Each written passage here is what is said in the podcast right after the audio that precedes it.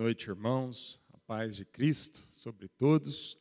Bom estar aqui com vocês. Normalmente eu não estou aqui porque meu pequeno grupo é na quarta-feira. Hoje a Roberta está lá e eu fiquei aqui. Amém? É... Mas é muito bom a gente né, cultuar o Senhor, encontrar alguns irmãos no meio da semana.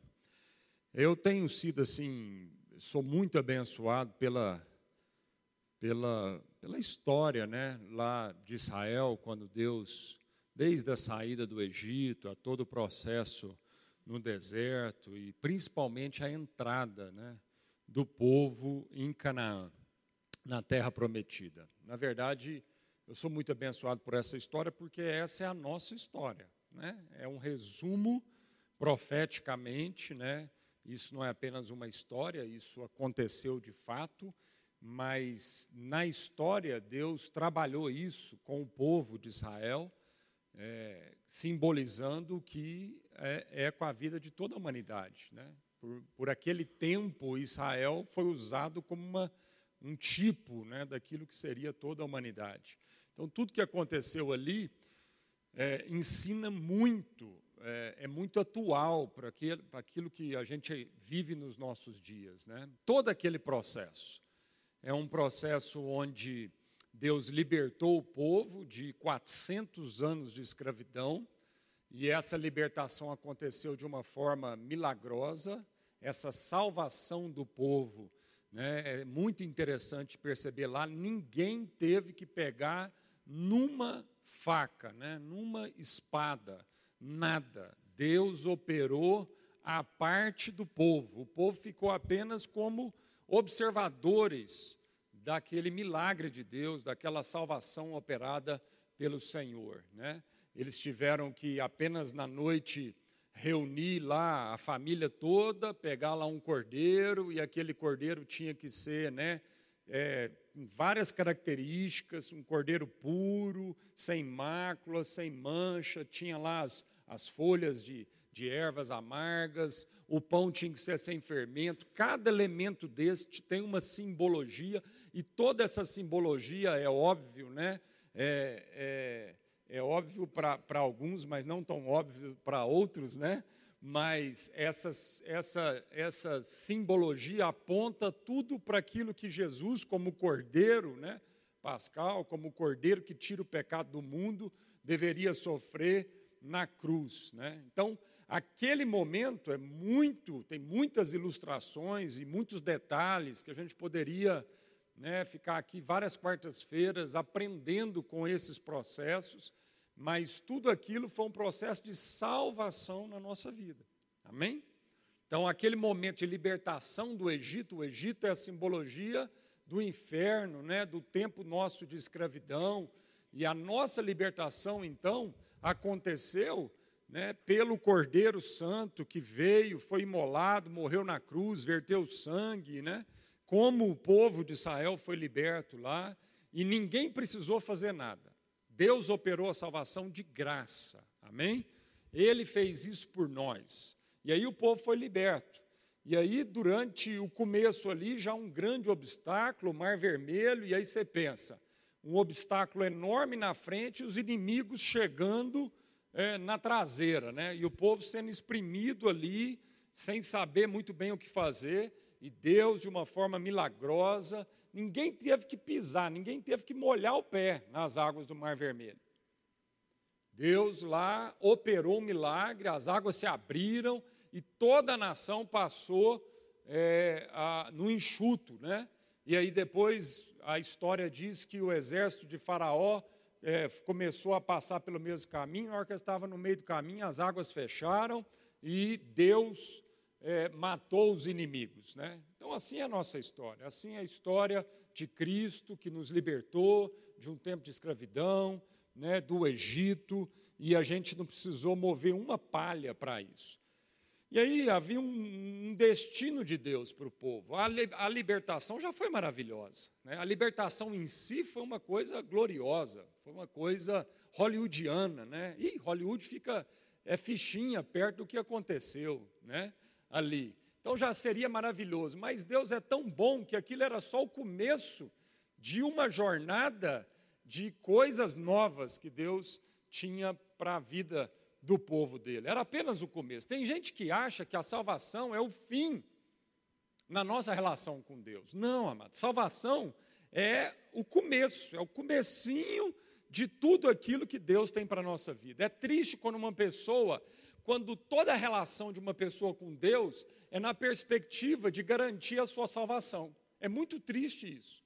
Parece que a pessoa fica sempre querendo ali, Deus, mas está garantido mesmo a salvação? Não, mas, entendeu? Se eu pisar no tomate aqui, eu não vou perder a salvação, eu não vou para o inferno, como é que vai ser isso? É muito triste uma pessoa que se relaciona com Deus só a partir da salvação, porque é uma coisa incompleta, é uma coisa que está pela, pela metade. E Deus começou uma boa obra na nossa vida e Ele vai concluir essa obra, amém? Então há uma jornada de Deus para a nossa vida, porque o destino de Deus é uma terra prometida, não é apenas se ver, a gente ficar livre do inferno. É interessante porque o apóstolo Paulo, em Efésios, no capítulo 4, ele fala sobre essa realidade. Ele fala assim: olha, aquele que mentia, não minta mais. Antes, fale a verdade. Aquele que roubava, não roube mais. Antes, trabalhe.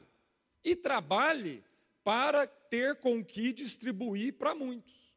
Então, você vê que o apóstolo Paulo está falando do processo como um todo.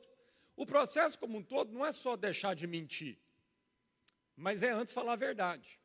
Deixar de mentir não é, não é o trabalho de Deus na nossa vida.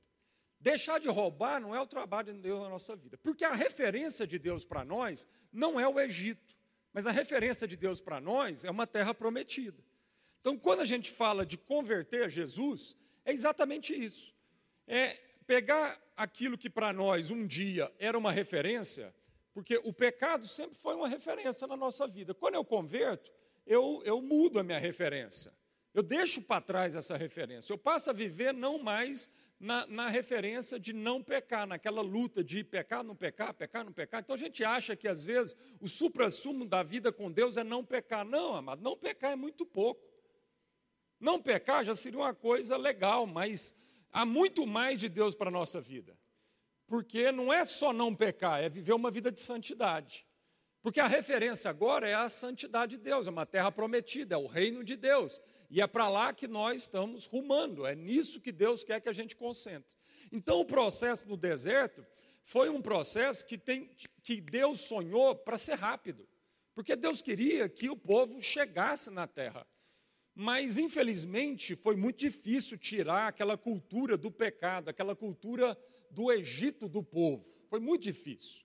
E aí, então, uma jornada de 40 dias, que era para durar 40 dias, duraram 40 anos, porque o povo ficou ali nas suas murmurações, na sua antiga referência, porque não queriam abandonar completamente a forma de pensar do Egito, escrava, né? Eles ficaram ali 40 anos caminhando no deserto. Mas, enfim, eles conseguiram chegar margem, às margens do Rio Jordão para entrar né, em Canaã. E esse episódio que está relatado em Josué, nos primeiros capítulos do livro de Josué, eu deixo essa lição de casa aqui, porque esses primeiros capítulos de Josué, do capítulo 1 ao, ao capítulo 6, mas tem tantas coisas ali, já, tantos anos que eu medito nesses seis primeiros capítulos de Josué, e eu estou sempre aprendendo coisas novas de Deus, né? porque é o momento que antecede a entrada nessa terra prometida. Então, há muitas coisas pedagógicas de Deus ali, grandes lições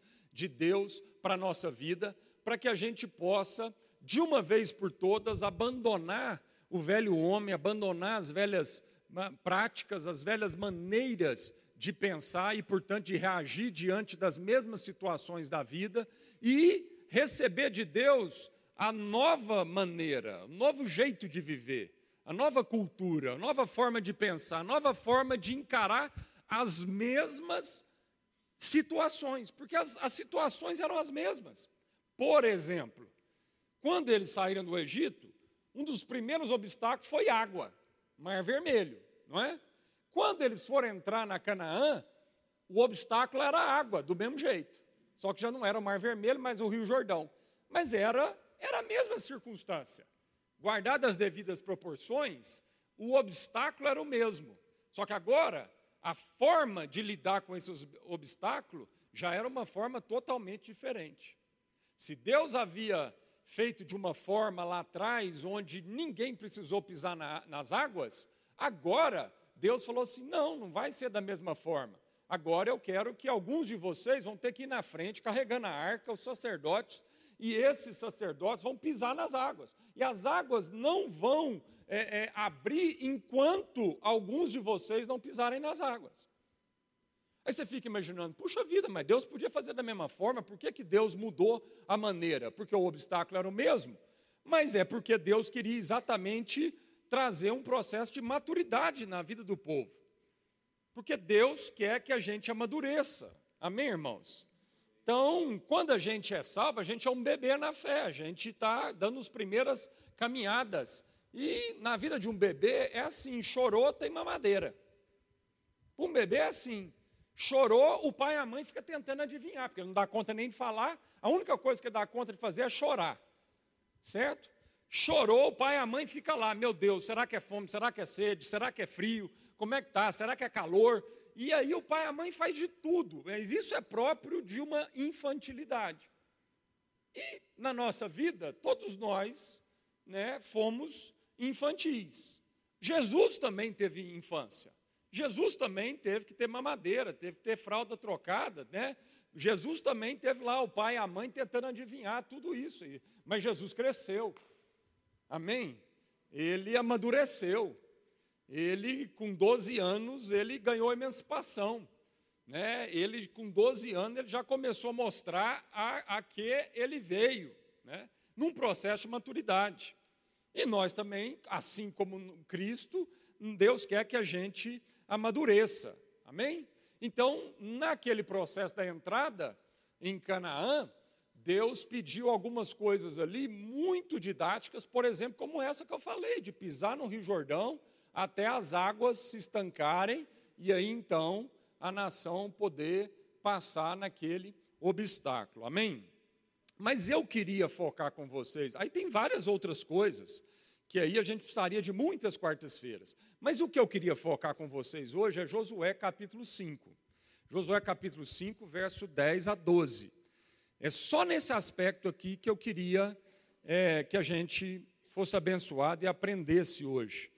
Josué 5, Josué está lá, né, depois de Deuteronômio, ah, bem lá no começo da Bíblia, versículo 10. Estando acampados em Gilgal, os israelitas celebraram a Páscoa no dia 14 do mês, à tarde, nas planícies de Jericó. Então, aquele lugar foi batizado como Gilgal. Sabe o que significa Gilgal? Gilgal significa que as pedras foram roladas. Então, Gilgal, porque a hora que o povo estava passando no Rio Jordão, os últimos estavam atravessando o Rio Jordão, Deus falou assim: olha, peguem 12 pedras do leito do rio, 12 pedras, cada um, cada um príncipe de uma das tribos, das 12 tribos de Israel, cada um dos príncipes da tribo ali pegaria uma pedra dessa e eles construíram um monumento, eles construíram ali um, um altar dessas pedras na beira do Rio Jordão. E eles batizaram aquele lugar, Deus mandou eles batizar aquele lugar de Gilgal, porque Deus falou assim: Olha, hoje eu estou removendo de vocês, eu estou rolando da vida de vocês, eu estou removendo o opróbrio do Egito. Então, por isso que aquele lugar chama Jugal, porque aquele lugar foi o lugar onde Deus rolou as pedras para que aquele rolar das pedras significasse que Deus, da mesma forma, estava rolando da vida daquela nação a velha forma de pensar. O opróbrio do Egito a cultura escrava. Naquele momento, Deus estava removendo. Você vê, foram 40 anos. Eles foram salvos, mas, no entanto, o jeito de pensar ainda estava dentro deles. E Deus queria trabalhar para que eles fossem livres daquela maneira de pensar. Aí, continuando no texto, ele disse que então depois os israelitas celebraram a Páscoa no dia 14 do mês, à tarde, nas planícies de Jericó. E no dia depois da Páscoa, por quê? Eles celebraram a Páscoa lá no Egito, uma vez, naquela noite da libertação. Depois, por 40 anos no deserto, eles não celebraram mais a Páscoa. E aí Deus falou assim: Olha, eu quero que vocês voltem à prática da Páscoa. Vocês todos os anos vão celebrar a Páscoa para que vocês se lembrem né, de, de Cristo, para que vocês se lembrem da, do Cordeiro sendo morto. Né? E aí, até hoje, o povo de Israel celebra a Páscoa e nós, os cristãos, celebramos a Santa Ceia nesse sentido. Amém? E no dia e no dia depois da Páscoa, nesse mesmo dia, eles comeram do produto da terra, pães sem fermento e espigas tostadas. E no dia depois de terem comido o produto da terra, o maná cessou e os israelitas não o tiveram mais. Mas naquele ano eles comeram das novidades da terra de Canaã. Olha que coisa linda. Há 40 anos, todos os dias caía pão do céu. Quem não quer viver num lugar desse, né? Quem não quer viver num lugar que cai pão do céu todos os dias? Quem não quer viver num lugar que brota água da pedra todos os dias? Quem não quer viver num lugar que, na hora que você enjoar de pão, vai cair churrasquinho do céu, carne né, do céu, vai, a sua roupa não vai se desgastar, à noite vai ter uma coluna de fogo para te esquentar, do frio, do deserto, e à noite Deus mandava nuvens para ficar um climazinho assim legal para eles. Né? A gente olha para essa situação e fala, pô, isso é o supra-sumo. Quem não quer? Eu vou te falar, eu não quero. Porque, entendendo que Deus quer que a gente viva em Canaã, nós vamos entender que o que Deus tem para Canaã é muito melhor do que o povo viveu no deserto. Foi bom? Foi bom. Por uma fase, foi bom passar por aquele momento e viver todas aquelas benesses e todos aqueles milagres caindo no nosso colo, né? Isso faz parte. De vez em quando Deus faz assim com a gente para dar uns mimos na nossa vida. Mas a vontade de Deus é que a gente não viva dessa forma. Por quê? Porque essa não é a forma plena. Essa não é a maneira plena. Se fosse, Deus deixava o povo dele no deserto. Mas há uma maneira de viver ainda melhor do que essa. Há uma, há uma cultura, há uma forma de viver ainda melhor do que essa de viver todos os dias com comida caindo do céu, com Deus provendo né, milagrosamente ao redor de nós, sem a gente precisar mover uma palha, sem a gente precisar trabalhar nada. O povo não precisava trabalhar no deserto, irmão. Agora, mesmo vivendo tudo isso, o povo ainda reclamava e ainda tinha saudade do Egito. Então, a gente vai vendo que essas coisas não preenchem. Por mais que elas foram úteis por um momento na vida do povo, um momento de imaturidade, isso não preenche. Isso não é pleno. Porque senão o povo não reclamava, o povo não murmurava, o povo não falava que estava com saudade do jeito de viver lá do Egito, se fosse tão bom assim. Amém? E aí então, o que Deus queria é que eles começassem a cultivar a terra. Então é importante a gente entender, amado, que a terra era uma terra prometida de Deus. Há promessas de Deus e promessas de uma vida abundante. Daquilo que dependeu de Deus, Ele já fez por nós. Ele já criou a terra.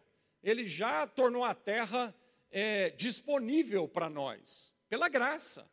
Pela graça. Ninguém conquistou essa terra a não ser pela graça. Então, para entrar nessa, para estar, chegar nessa terra, foi pela graça. A terra está lá, ela é fértil ela manda leite e mel, ela é próspera, ela, ela é abundante. Agora, isso não tira de nós, não exime a gente do trabalho. Então Deus está dizendo agora: agora que vocês entrarem na terra, vocês vão começar a trabalhar. Caiu o pão do céu até agora. Daqui para frente, eu quero que vocês trabalhem. Daqui para frente, agora, eu quero que vocês cultivem a terra. Então, irmãos, o que, que isso fala? Isso fala de que para a gente ocupar essa terra, a terra é de graça, Deus já escolheu, Ele já deu a direção, Ele já fez as promessas. Já está tudo, já está tudo prometido. Agora, para a gente percorrer essa terra, para a gente caminhar nessa terra, para a gente viver essa realidade, Deus quer que a gente trabalhe essa terra. Amém, amado? Então, Deus quer que a gente trabalhe no reino de Deus. Se você abrir a sua Bíblia lá em 1 Coríntios 9, abra a sua Bíblia lá em 1 Coríntios 9 verso 23. 1 Coríntios 9, 23. Faça tudo por causa do Evangelho, para dele me faço tudo por causa do evangelho, para dele me tornar coparticipante. Olha essa palavra aqui, coparticipante. Então Paulo está dizendo que ele faz tudo na vida dele por causa do evangelho para que dele ele pudesse se tornar coparticipante desse evangelho. Então a vontade de Deus não é que a gente seja um observador do evangelho. A vontade de Deus não é que a gente continue né, é, apenas naquela infantilidade de observarmos Deus realizando tudo à nossa volta, como o povo viveu no deserto. Não, Deus que a gente quer levar a gente a um, a um lugar onde a gente vai se tornar participantes dessa obra, desse evangelho. Amém, queridos? Porque, na verdade, o que Deus tem para nós é nos tornar como Cristo. Essa é a vontade de Deus. Você não precisa abrir lá, mas Romano 8, 29 diz que Deus nos predestinou para sermos seu povo conforme a imagem do Filho, ou seja, tornar-se semelhante a Jesus. Então há uma vontade de Deus para nós, e a vontade de Deus para nós é Cristo. Cristo é a vontade de Deus para nós. Irmãos, Deus não tem outro propósito para nós a não ser fazer com que a gente seja transformado em Cristo. Deus não tem outro plano na eternidade fora de Cristo. Cristo, tudo se resume em Cristo. Então, tudo que Deus está trabalhando na nossa vida é para nos fazer Cristo, nos tornar participantes conforme a imagem do seu filho. Amém? Em Coríntios 3,18, você também não precisa abrir lá, diz: E todos nós, com o rosto desvendado, contemplando como por espelho a glória do Senhor, somos transformados de glória em glória na Sua própria imagem, como pelo Senhor, pelo o Espírito. Então, amados, há um propósito eterno de Deus. E o propósito eterno de Deus é que ele nos predestinou para sermos conforme a imagem do seu filho Jesus. Há um propósito na história de Deus. E o propósito na história de Deus está aqui em Coríntios 3,18, que diz que nós somos transformados de glória em glória na sua própria imagem pelo Espírito Santo. Ou seja, o Espírito Santo, na história, ao longo do tempo, nessa trajetória que nós estamos vivendo agora, o Espírito Santo está operando e transformando a gente de glória em glória até a imagem de Cristo. Amém? Então, na eternidade, há um propósito de uma predestinação para sermos conforme Cristo. Na história, também nós fomos, né, estamos sendo transformados pelo Espírito Santo conforme Cristo. E, amado, no propósito final, também escatológico, também nós seremos semelhante a Ele, pois o veremos como Ele é, finalmente seremos como Ele é. Amém, querido? Então, antes, durante e depois, Deus está trabalhando. Nós não vamos ter tempo, mas depois, 1 João 3,2 diz: Amados, agora, como somos filhos de Deus e ainda não se manifestou o que haveremos de ser, agora que somos filhos de Deus e ainda não se manifestou o que haveremos de ser. Então, ainda vai chegar um dia onde nós seremos completos nele. Então, antes, antes da fundação de todas as coisas, nós já fomos predestinados para sermos conforme a semelhança de Cristo. Durante todo esse processo da nossa vida, na história, Deus está dizendo que por uma ação do Espírito Santo, de glória em glória, Ele vai nos transformando. E vai chegar um dia onde nós vamos perfeitamente ser igual Ele é. Amém? Por isso que Paulo lá em Filipenses diz: esquecendo-me das coisas que para trás ficam e avançando para aqueles que estão diante, prossigo para o alvo, para o prêmio da soberana vocação em Cristo Jesus. O alvo é Cristo. Então, tudo que Deus está trabalhando na nossa vida, amado, é para Cristo para a gente ser participante, não um mero espectador, não só um observador, não só ficar vendo Deus operar. Não, Deus quer nos transformar em seu filho em Cristo. Voltando o trecho lá de 1 Coríntios 9, no versículo 23, ele fala assim: Faço tudo por causa do evangelho, para dele me tornar coparticipante. Não sabeis que entre todos os que correm no estádio, na verdade, somente um recebe o prêmio? Correi de tal maneira que o alcanceis. E todo atleta exerce domínio próprio em todas as coisas. Bom, agora nós vamos vendo então qual o sentido do trabalho, qual o sentido do esforço, qual o sentido de domínio próprio. O sentido é que a gente quer se tornar né, participantes desse evangelho. Então Deus está falando, Ele deu isso de graça para nós, mas isso não exime a gente de todo o trabalho. Então Paulo está dizendo, há um trabalho a ser feito, né? há, há um domínio próprio, porque todo atleta exerce domínio próprio em todas as coisas. Os atletas o fazem para alcançar uma coroa, uma coroa perecível. Nós, porém, uma coroa que não se acaba. Portanto, corro não como quem não tem alvo. E luto. Então, Paulo está dizendo: é necessário correr, é necessário caminhar, é necessário lutar. A graça de Deus não nos exime de correr, de lutar, e de trabalhar e de esforçar. Só que Deus quer ressignificar o que é o trabalho na nossa vida. A gente está gostando de falar essa palavrinha, né, do ressignificar. Mas é isso que Deus está falando. Deus criou o trabalho. O Rafa falou domingo agora. O trabalho não é fruto do pecado. O trabalho é antes do pecado. O problema é que o pecado deturpou o trabalho, deturpou o porquê que nós trabalhamos. Mas Deus nunca condenou o trabalho. Amém? O trabalho é de Deus, o esforço é de Deus, a ciência é de Deus, a cultura é de Deus, as artes, a música, o empenho, que é mais fosfato, isso é tudo de Deus. Como cristão, nós temos que estar na vanguarda. O cristão, a igreja cristã, foi chamada para estar na vanguarda, e na história a gente já viveu momentos onde a humanidade foi iluminada por, pela vida de uma igreja brilhante, que entendeu isso. Infelizmente, a idade das trevas foi quando os cristãos, o cristianismo achou que a gente tinha que encavernar. Não, amado. O cristão tem que ser um brilhante economista. O cristão tem que ser um cientista brilhante. Amém? Porque é esforço, é luta, é trabalho, mas com o significado correto. Eu não faço isso para ser. Mas uma vez sendo salvo em Deus, agora eu vou ocupar essa terra. Então Deus está falando: ocupem essa terra, trabalhem essa terra, esforcem por plantar, esforcem, né? A palavra de Deus diz, até quando o povo foi pra, lá para Babilônia. E se não me engano, tá, esse texto está lá em Jeremias. Jeremias mesmo, né? Vão lá, cativos, deem-se em casamento, gerem filhos, abençoe a terra dentro de um cativeiro físico, mas uma consciência de que eles eram um povo livre, ainda que eles estivessem fisicamente dentro de uma prisão.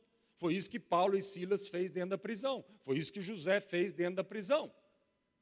Homens de Deus que tinham uma consciência de uma vida livre, de uma terra prometida por Deus, e que, aonde eles estivessem, Deus chamou para quê? Para eles influenciarem para eles trabalharem, para eles transformarem, para eles trazerem solução em todas as áreas. Amém? 1 Timóteo 4, 7 e 10. 1 Timóteo 4, abre rapidinho lá a Bíblia, nós já estamos terminando. 1 Timóteo 4, 7 a 10. Diz assim: exercita-se, exercita-se pessoalmente na piedade pois o exercício físico para pouco é proveitoso. Não está dizendo que o exercício físico não é proveitoso, ele está dizendo para pouco é proveitoso. Amém, irmão? Tem irmãos que usam esse versículo aqui para dizer, não, não tem que malhar, não.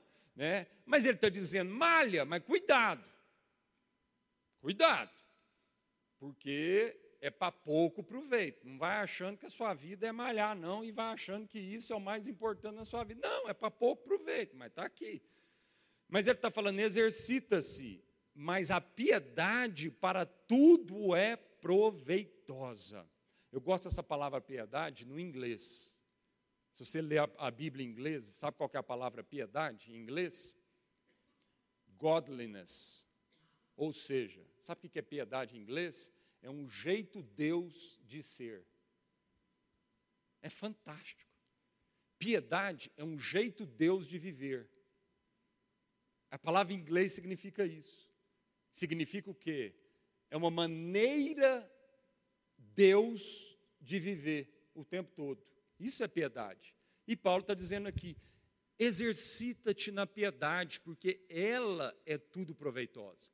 Então, para viver uma maneira Deus de ser, nós vamos ter que exercitar. Paulo está dizendo que vai dar trabalho, irmãos, a vida cristã vai dar trabalho. Não tem jeito de você querer viver uma vida cristã sem trabalhar. Acordar cedo para orar, meia hora mais cedo, antes de sair de casa, dá trabalho. Pegar a Bíblia para ler, dá trabalho. Meditar na Bíblia, dá trabalho. Você não vai ficar lá, ai, toda vez, ai, que prazer imenso em meditar na Bíblia. Não, isso dá trabalho.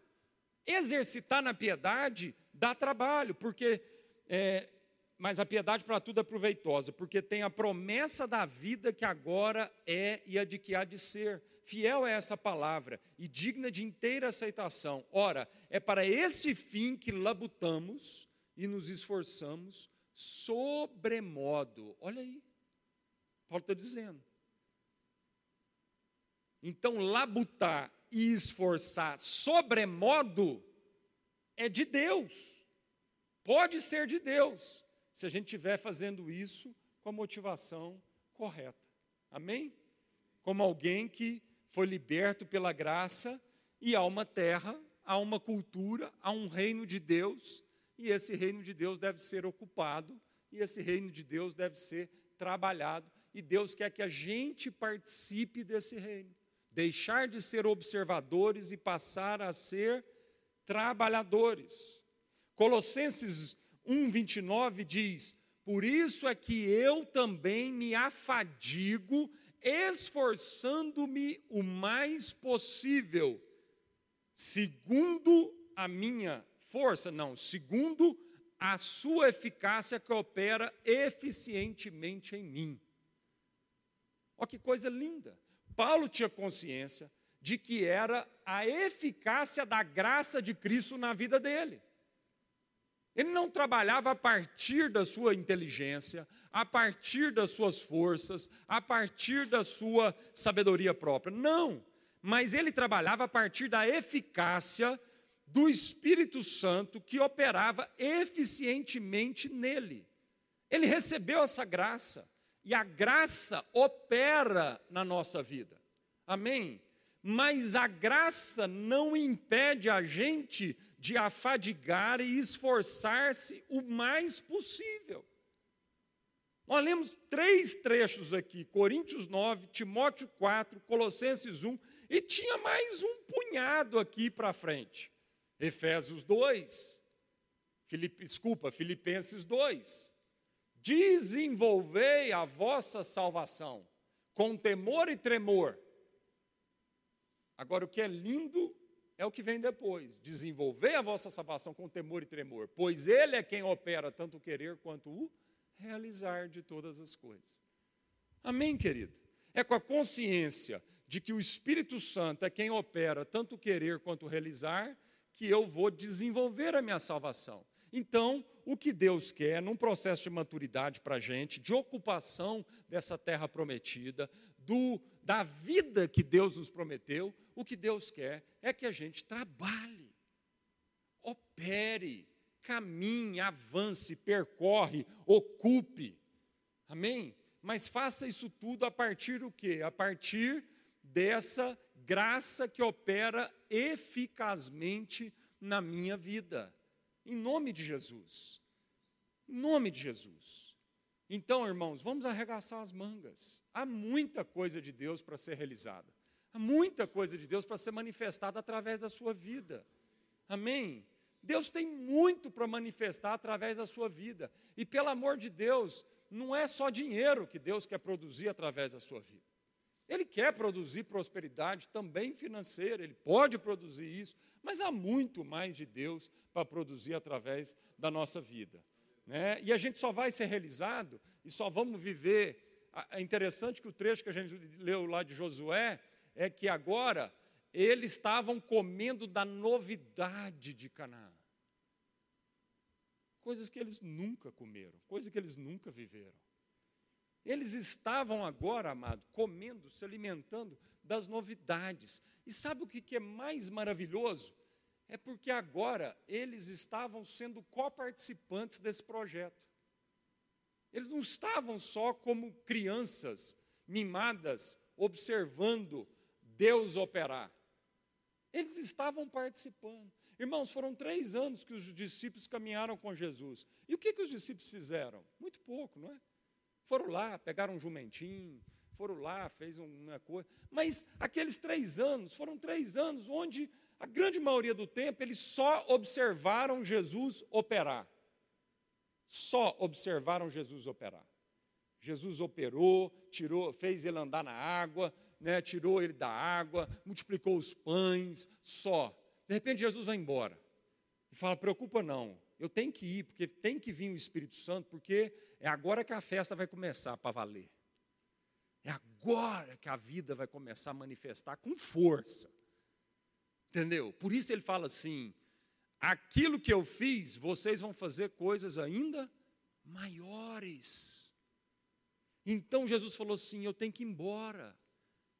Eu tenho que ir embora, porque se eu não for, não vai vir o Espírito da Verdade que vai conduzir vocês por uma vida agora emocionante. E a partir daquele momento é que os discípulos começaram de fato a viver a abundância de vida, porque ali, a partir daquele momento, Deus falou assim: agora vocês são participantes também da obra, chega de ficar só observando, chega de ficar só frequentando, sentando na cadeira, entendeu?